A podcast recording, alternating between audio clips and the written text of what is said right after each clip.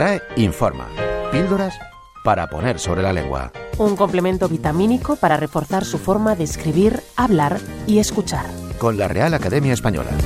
En Radio 5, Todo Noticias.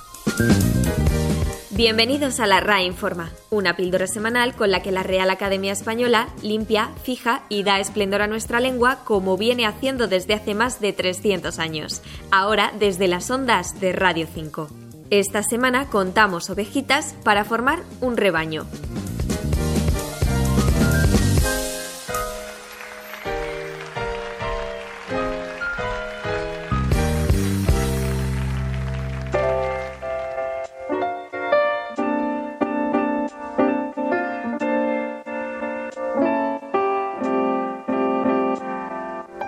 La lengua es esa herramienta fascinante en la que una palabra en singular puede denominar a muchas personas, animales o cosas.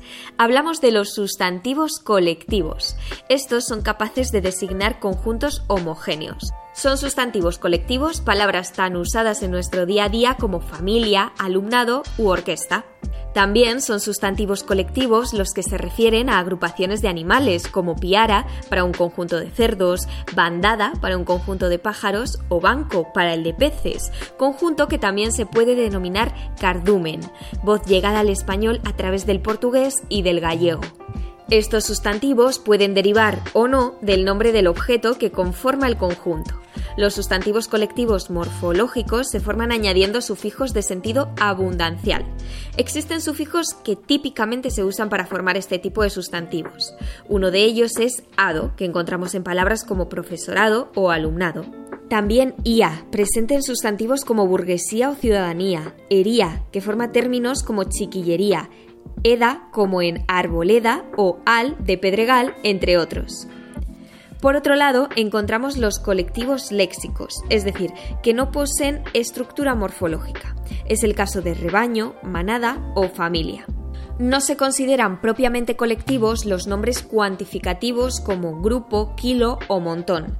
Tradicionalmente estos nombres se denominan colectivos indeterminados porque designan grupos cuyos componentes se desconocen. Por ejemplo, un montón puede ser de libros, de arena, de niños. Se diferencian, por tanto, del resto de los sustantivos colectivos cuyo significado está en función de los componentes del grupo. Por ejemplo, piara se referirá al conjunto de cerdos y arboleda a un conjunto de árboles. Asimismo, conviene recordar que los sustantivos colectivos, pese a denotar un referente plural, deben concordar con el verbo en singular cuando constituyen grupos nominales en función de sujeto. Por ejemplo, deberemos decir la yeguada relincha y no la yeguada relinchan, o la policía llegó a tiempo y no la policía llegaron a tiempo. Pueden seguir profundizando en las curiosidades de nuestro idioma con el glosario de términos gramaticales, que ya se encuentra disponible para su consulta gratis en línea desde la web de la Real Academia Española. La palabra del día. Versicolor. De colores cambiantes.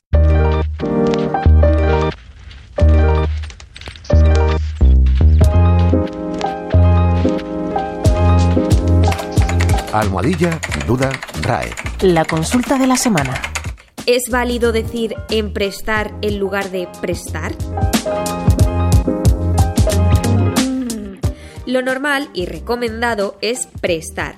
La variante emprestar ha caído en desuso en la lengua general, aunque pervive en el habla popular o rural de algunos países de América.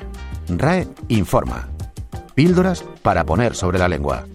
En Radio 5, Todo Noticias. Lea las instrucciones de este medicamento, pero sobre todo, lea.